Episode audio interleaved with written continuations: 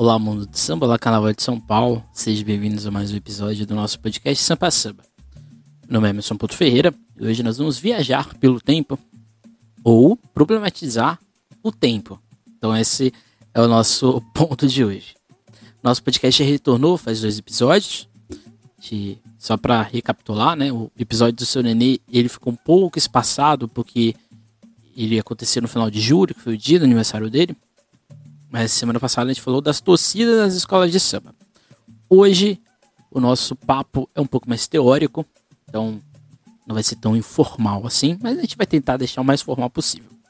Hoje o nosso assunto é o tempo e carnaval. Esse, essa, essas duas espacialidades que parecem que uma não, não altera a outra, mas na verdade alteram muito. Então esse é o nosso é, ponto, ou principal objetivo nesse episódio de hoje, ok?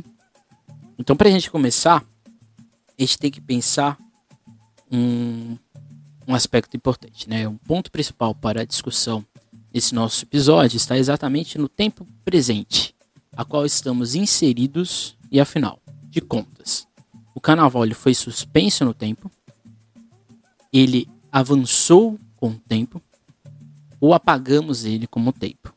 Aí você, tá, pode estar se perguntando, mas da onde você surgiu isso, né? Por que a gente está discutindo isso, né? Por que falar sobre isso? O aspecto principal para a gente falar sobre isso neste momento é exatamente a iminência do, do não carnaval de 2021. Afinal de contas, não ter o carnaval em 2021 ocasionou uma suspensão temporal do carnaval? Será que ele deixou de existir? Será que, por mais que a gente aviste o carnaval de 2022, será que ele é o carnaval de 2021? Está tá acontecendo em 2022? Ou ele é um carnaval de 2022 que aterrou qualquer possibilidade do carnaval de 2021? Ou será que nós estamos num pré-carnaval em que não sabemos qual ano que estamos falando. Se é 2021, se é 2022 e assim por diante. Um exemplo simples são as camisas de enredo que as escolas de samba fizeram. Boa parte delas fizeram com o Carnaval 2021. Só o Carnaval vai ser em 2022, pelo que tu indica. E aqui não, vem, não cabe a mim saber se é o correto ou não. Mas tu indica que o Carnaval seja de 2022. E aí as camisas de enredo têm que ser reformuladas elas não são mais de 2021, elas são de 2022. Mas também tem outro ponto, é simbólico, né? Faz sentido a gente discutir o carnaval anualmente? Será que a gente lembra de um desfile pela sua natureza temporal, da data, um dia, o um mês, o um ano? Ou a gente lembra de um desfile não exatamente pela nomenclatura numérica, mas sim pelas diversas lembranças, memórias que ele nos causa. E aqui pode ser uma memória de felicidade, uma memória de tristeza, e assim cotidianamente. Então, ou seja, toda vez que nós entramos na quadra, toda vez que nós falamos de carnaval, nós estamos falando de tempo. Dessas ordens temporais que nos, que nos permeiam, seja de forma direta e de uma forma também que nós sentimos ou não. Pode ser também de uma forma que não é tão assim sentida. Um aspecto importante para a gente falar sobre isso é exatamente entender que a experiência temporal existente, principalmente nas grandes cidades, é engolida pela modernidade agressiva. O que é essa modernidade agressiva, né? Aqui pensando em São Paulo, logicamente. São Paulo é uma cidade que se orgulha por ser técnica, se orgulha por ser produtiva, se orgulha por estar sempre conduzindo e não sendo conduzida, que é o título da é o, é o lema né, da cidade de São Paulo. Isso de certa maneira vai acarretando ao longo de décadas e de quase 100 anos aí a existência de uma visão tecnicista dos seus indivíduos. Então eu, você, minha agremiação, a sua agremiação, o carnaval da Liga, da UESP, de Bloco, todos eles vão ano a ano, anualmente, década a década também, se construindo dentro dessa modernidade. Então as experiências temporais que a gente vai adquirindo ao longo do tempo, elas também vão ficando técnicas. Elas também vão ficando modernas. Ou, de certa forma, elas vão ficando agressivas. E aqui cabe um parênteses muito importante. O lugar onde você mora, a forma como você habita a cidade, o modo como a gente experimenta o tempo na cidade de São Paulo, forma essa visão temporal do espaço. E, é, e dentro de uma modernidade agressiva, de uma modernidade imposta, a gente vai percebendo que o carnaval vai rearticulando as suas experiências temporais. Isso vai ser bom ou ruim? Não sabemos. Mas esse talvez seja um dos objetivos que a gente vai tentar entender neste episódio em questão. Ok? Então, Vamos partir para o nosso primeiro teórico. O primeiro teórico que a gente vai falar é o Mikhail Bakhtin. Mikhail Bakhtin, ele vai escrever na, na, no livro A Cultura Popular na Idade Média e no Renascimento, no contexto da obra de Rabelais, ele vai constituir, primeiramente Bakhtin é um russo, é um dos maiores linguistas russos, um dos maiores linguistas do mundo, né? E o Bakhtin ele vai formular essa interpretação não exatamente do tempo, mas do riso. Mas esse riso, ele está dentro do tempo e esse riso é carnavalesco. Então, dentro da obra de Bakhtin, a ideia de tempo está associada principalmente à experiência dos indivíduos nas diversas vertentes possíveis da cultura popular. O que, que isso quer dizer?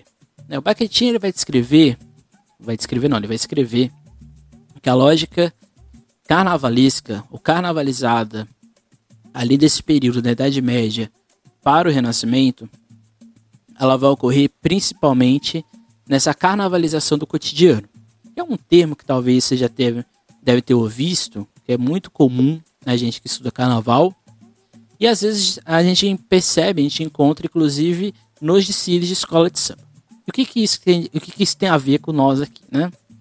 Porque o Bakhtin vai perceber que as experiências dessa obra literária do Rabelais, que era um, um escritor na, na Idade Média, ali na França, entre a Idade Média e o Renascimento, ele vai perceber que essa ordem da carnavalização, essa ordem da inversão do cotidiano, ela vai acompanhando as mudanças temporais e, consequentemente, sociais, culturais, políticas e econômicas do seu tempo.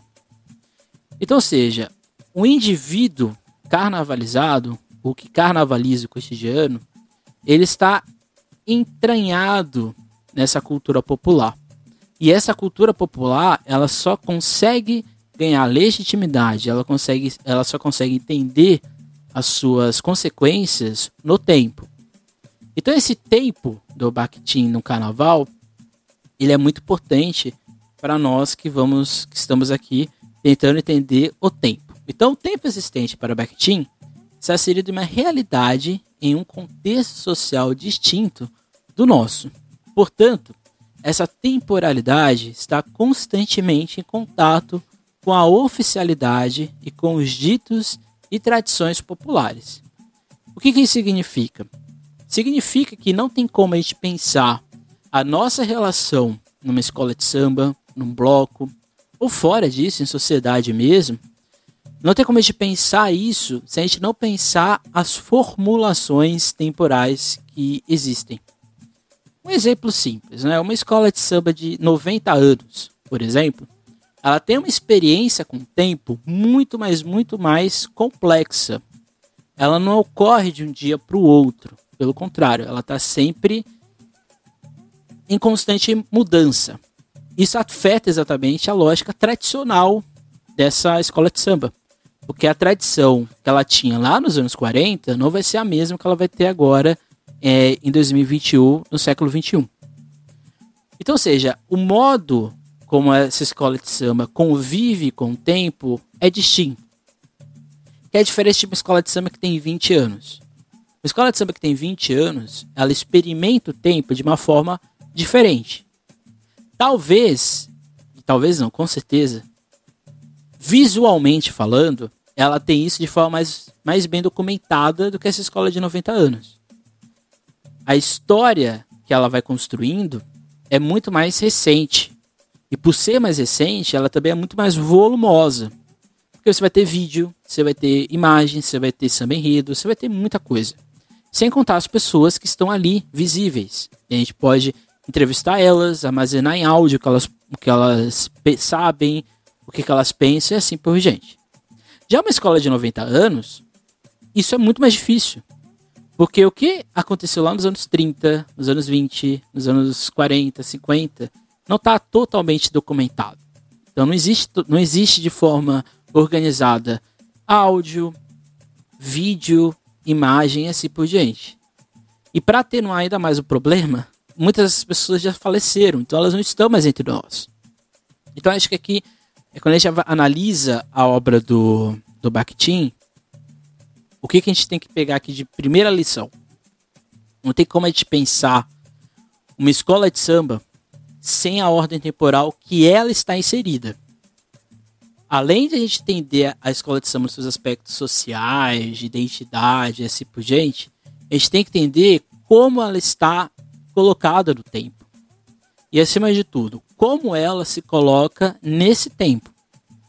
Porque se o carnaval ele é o reflexo dessas ordens temporais que estão acontecendo a todo momento, cabe a nós também entender como as, essas instituições estão lidando com isso.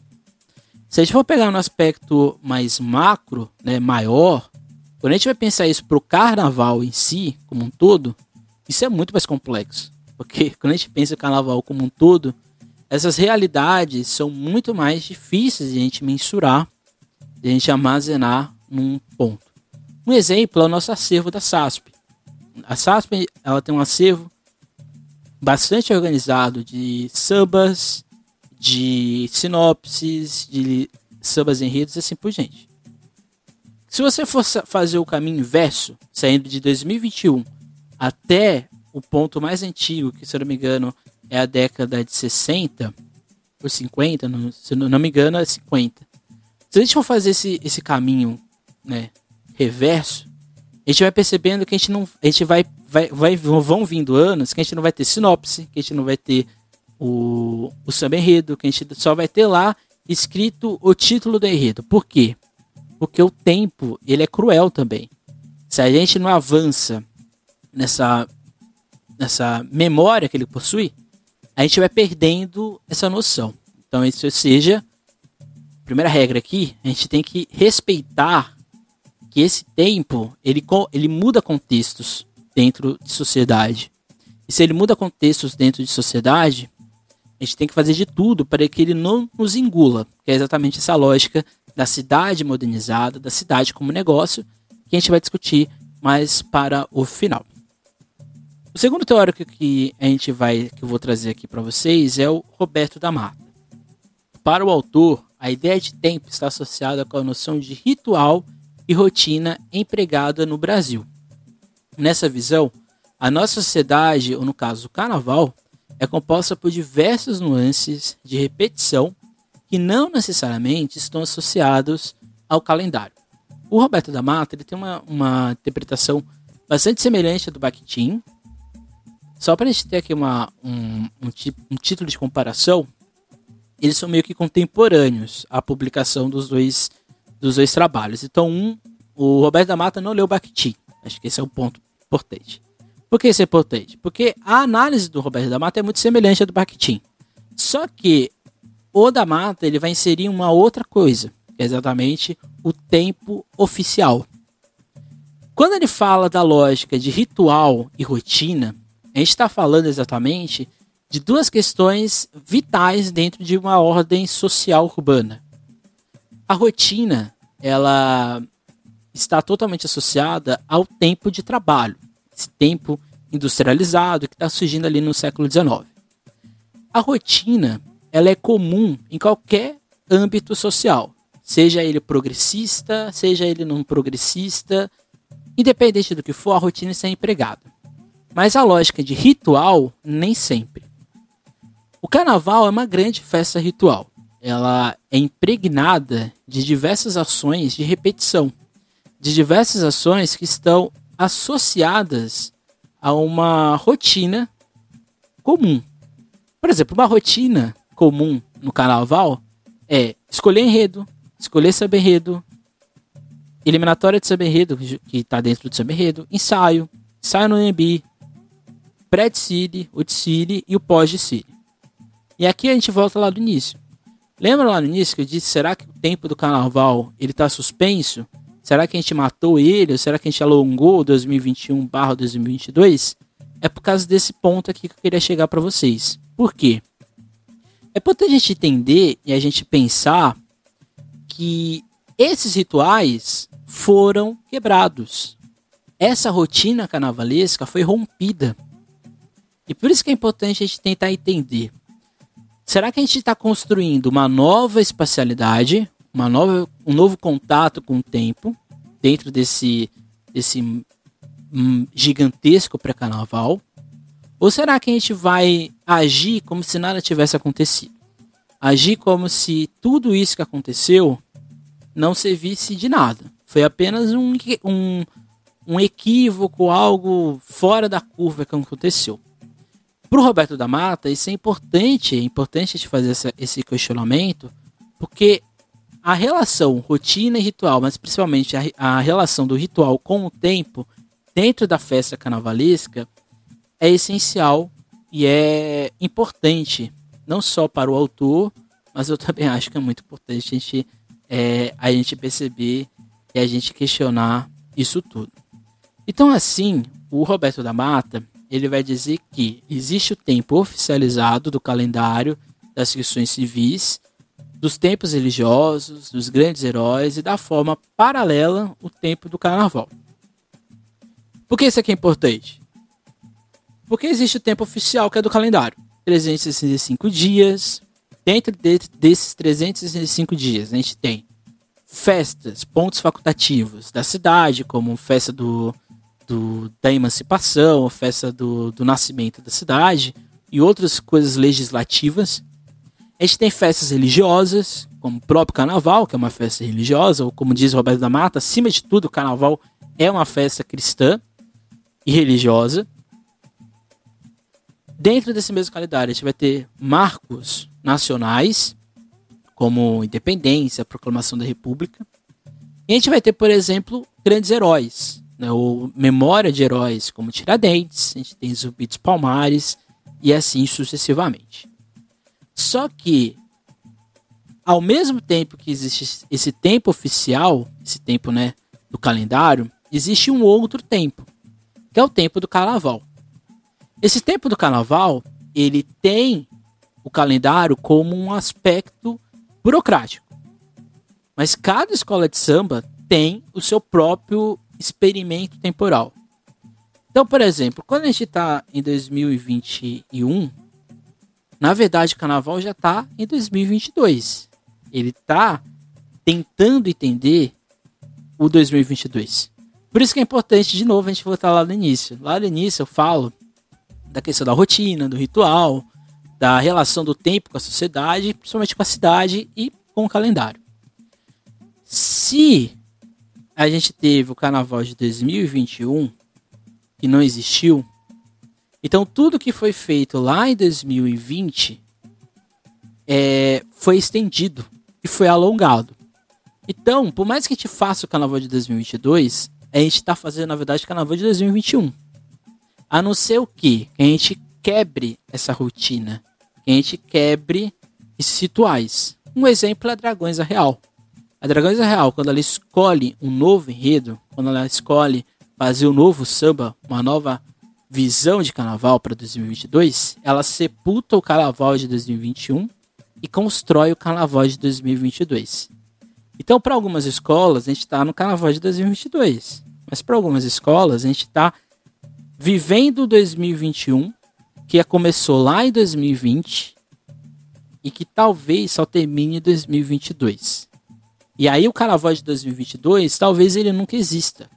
Então a gente já vai direto pro carnaval de 2023. É uma viagem temporal, né? É uma coisa assim bem, bem complexa que eu tô dizendo aqui. Mas o fato é o seguinte: pro Roberto da Mata existe dois tempos: o tempo do carnaval, que é esse tempo das, dos rituais, as diversas ações que ocorrem dentro dessas, desses grupos sociais, e esse carnaval oficializado. Então, assim, nós temos uma experiência estética, e aqui pegando da filosofia. Esse tempo carnavalesco é o tempo da ratase. O tempo carnaval é um tempo, e aqui pegando o Bakhtin, dessa carnavalização, dessa exposição da felicidade do riso. Por isso que eu sempre bato na mesma tecla. Quando a gente perde essa experiência do riso que ocorre no tempo, nessa catarse desse tempo carnavalesco sobre o tempo oficializado, se a gente perde essa experiência, a gente não está fazendo carnaval, como diria o seu calão do Peruche. A gente está fazendo uma outra coisa. Que talvez se utilize de várias questões do carnaval, mas se a gente não pensar o carnaval dessa forma, talvez nós estamos mais fazendo carnaval, a gente está fazendo uma outra coisa. Mas fica aí só esse questionamento aí. É, não venho aqui ao meu caso, não vem aqui ao caso tentar problematizar ainda mais é, essa questão. Então, assim, gente tem um porém, né? Hoje, em paralelo ao oficial e no carnaval, temos um tempo de produção e do dinheiro, que, portanto, subverte qualquer possibilidade desse tempo continuar fluindo, ou pelo menos carnavalizado pelas forças populares. Principalmente ali com o advento dessa competição no carnaval, a gente vai ter a construção anualmente de uma outra ordem espacial que é a ordem da produção e do dinheiro, e assim a gente chega lá no, no, no início que a gente falou da cidade como negócio. Quando a gente, no carnaval, prioriza a lógica da técnica e a lógica do dinheiro, dinheiro aqui é no sentido de produção, né? Eu recebo dinheiro, investimento, eu capitalizo ele dentro da minha escola, gero o DCIRI e eu espero um retorno dele. E esse retorno é pelo menos entre as 5 porque aí eu vou ter uma premiação um pouco melhor. E quem sabe receber algum bônus do meu, do meu patrocinador, por que não? Isso aqui é um ponto. O fato é que, ao mesmo tempo que tem o tempo oficial do calendário, que vai definir o dia do Dicine, ao mesmo tempo que a gente tem esse tempo da escola de samba, a gente está criando esse tempo da produção. Então a produção, e é por isso que o Roberto da Mata faz uma distinção muito interessante da casa e da escola de samba. Porque a quadra da escola de samba é um espaço de identidade, é um espaço de sedimentação que gera aquela escola, aquela comunidade. A casa é a mesma coisa, é um aspecto coletivizado nosso, da minha família, assim por diante. Só que, além do tempo da quadra, a gente está criando um outro tempo, uma outra especialidade que é paralela à escola de samba, que é o barracão. O barracão ele é um tempo de produção. Ele tem, ali existe um rigor técnico, um rigor temporal que faz com que tal ala tenha que terminar em tal dia, tal alegoria tenha que terminar e começar em tal dia, tal pintura tem que começar em tal hora, em tal dia, tal montagem de escultura tem que terminar em tal dia, em tal hora. A alegoria tem que chegar em tal X hora do dia no sambódromo, tem que sair tal hora para a concentração e de volta para a escola de samba. Esse tempo de produção, ele é oposto ao tempo popular, que é o tempo da escola de samba. O tempo da escola de samba é do povo, é o povo que faz. Por mais que ele seja burocratizado, é o povo que faz. É popular esse aspecto. Mas esse tempo do Ticine, que é tá totalmente ligado à fantasia, à alegoria, é um tempo de produção. Um exemplo muito simples, eu acho que aqui, aqui na SASP tem vários, né? São vários diretores de harmonia, de evolução que já foram ou estão sendo ainda. E o que a gente mais vê na lógica da harmonia e evolução é o tempo. O tempo é essencial. E só eles sabem disso. Só eles sabem qual aula, qual, qual ala tem que estar tá em tal lugar do sambódromo, qual ala tem que sair em tal horário da concentração, qual ala tem que sair tal hora da dispersão. A bateria nem se conta, né? A bateria, dependendo da escola, tem que fazer a convenção, a paradinha em tal momento para gerar tal apresentação. Tudo isso está fora desse tempo carnavalesco e, consequentemente, está fora desse tempo oficial, porque esse tempo é específico desse grupo. Então, esse é o tempo de produção, esse é o tempo que vai render lucro. E, consequentemente, é esse tempo que está se está crescendo e está se tornando mais forte, inclusive, do que as próprias escolas de samba. O que é um grande problema. Isso aí a gente vai ver um pouco mais para frente. A nossa última teórica, que é professora lá do Rio de Janeiro, é a Maria Laura, Calva... Maria Laura Cavalcante. Eu tinha língua, língua presa na, quando eu era criança e tinha muito problema de falar as palavras com L, mas eu consegui falar aqui. Para Maria Laura, o que define a temporalidade de uma escola de samba são seus marcos ritualísticos que moldam sua existência. Então, a escolha de enredo, as eliminatórias desse samba enredo, os ensaios, tanto de quatro quanto do sambódromo, e enfim, o dia do desfile que a gente, a, a gente já abordou aqui. Essa temporalidade é a temporalidade da escola de samba. É isso que a molda e é isso que a constrói.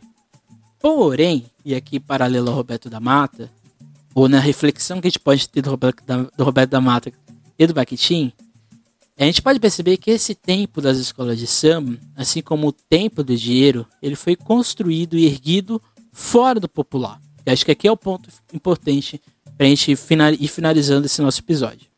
Ou seja, uma temporalidade burocrática das ligas, do poder público e das agremiações.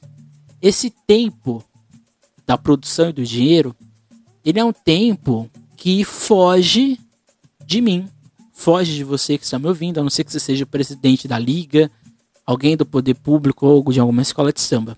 Por quê? É um tempo hierarquizado. É um tempo que ele está fora do meu poder, eu de pessoa comum do dia a dia. Quem vai, quem vai comandar esse tempo, portanto, são pouquíssimas pessoas. Dá para contar em não dá, não, talvez não chegue nem a 100 pessoas. São pouquíssimas pessoas que estão pensando esse tempo. E quando a gente vai restringindo a produção temporal no espaço social, a gente vai, consequentemente, restringindo a participação do povo nessa luta. Por isso que eu sempre falo: o carnaval é popular, mas o carnaval que a gente tem hoje o povo ele é apenas uma parte dessa produção. E ela não é exata, e ele não é exatamente o protagonista, porque ele não foi feito para ser o protagonista. Porque se ele fosse o protagonista, era ele que ia reger esse tempo, e não essas poucas pessoas que estariam fazendo isso. Então, assim, é, esse tempo competitivo gera ao mesmo tempo uma espacialidade da hierarquia com dias próprios para tais grupos, com uma realidade existente para tais escolas, o que reflete diretamente uma relação de investimento, retorno e, acima de tudo, manutenção de força e poder. Por exemplo, talvez a gente não questione, né? Mas por que tem que ter um dia para o grupo especial, para o grupo de acesso e para o grupo acesso 1 e acesso 2? Por que a gente tem que ter essa cronologia baseada na hierarquia do eu sou mais forte que você do ano passado, então por isso eu sou mais forte que você esse ano. Talvez a gente não questione isso, mas talvez se houvesse um, um, um contraste nesse, nessa ordem, ou seja, se a gente espacializasse ainda mais o tempo e não criasse essas, essas dicotomias, a gente poderia perceber, por exemplo, do porquê o grupo especial tem tanta gente assistindo enquanto o acesso 2 tem menos. E isso está relacionado com o tempo.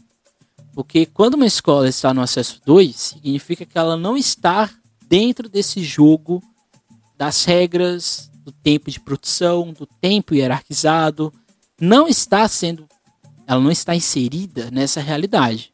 Eu aqui como o maior defensor do acesso 2, sempre vou citar o acesso 2.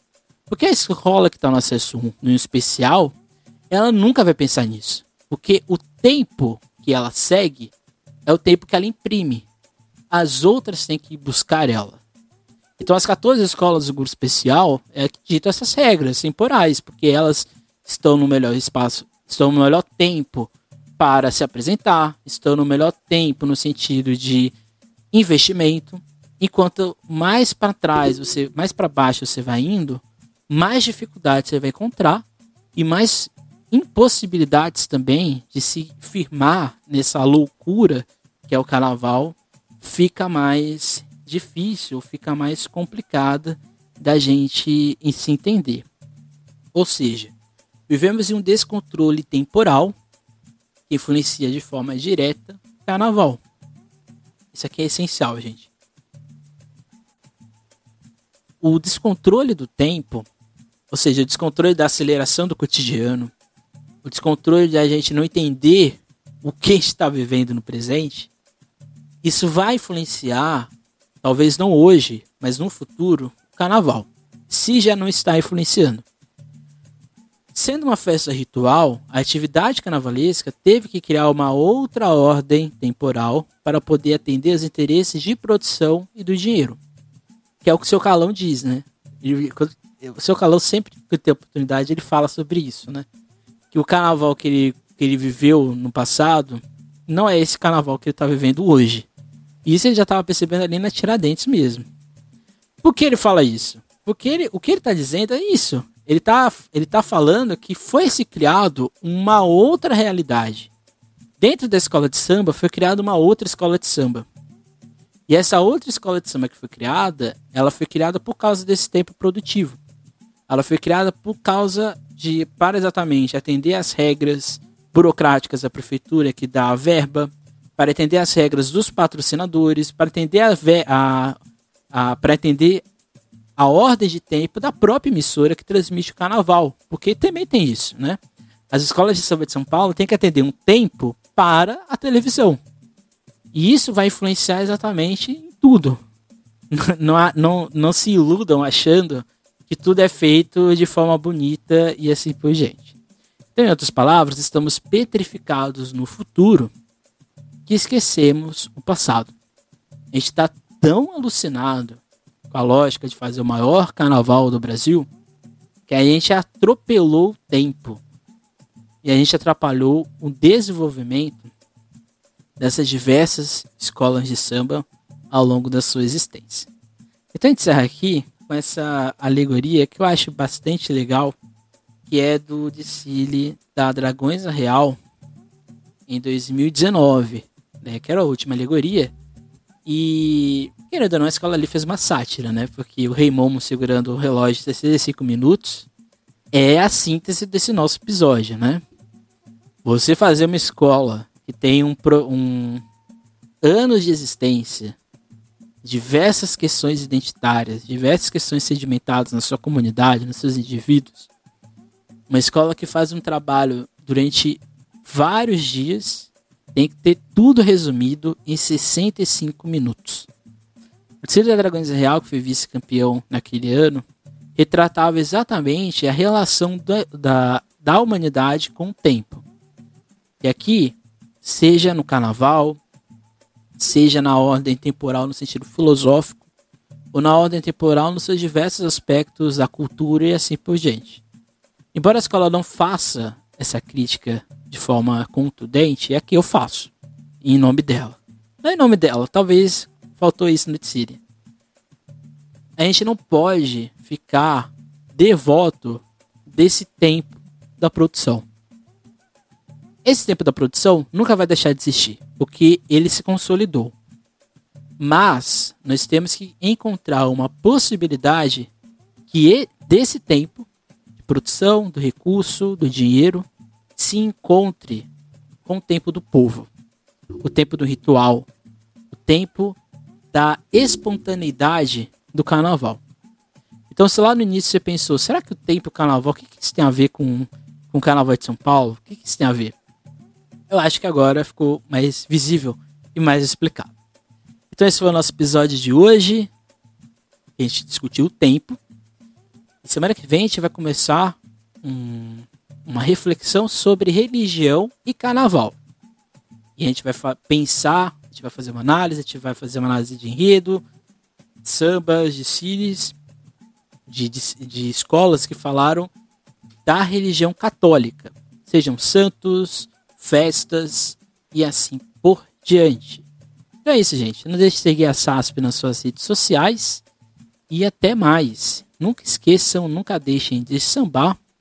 Se você necessita tomar segunda dose das vacinas Coronavac, Pfizer ou Coronavac, Pfizer ou AstraZeneca, não deixe de ir ao posto de saúde mais próximo de sua casa para fazer isso. Quanto mais rápido isso acontecer, melhor e mais seguro será o nosso retorno. É isso, gente. Até mais e tchau.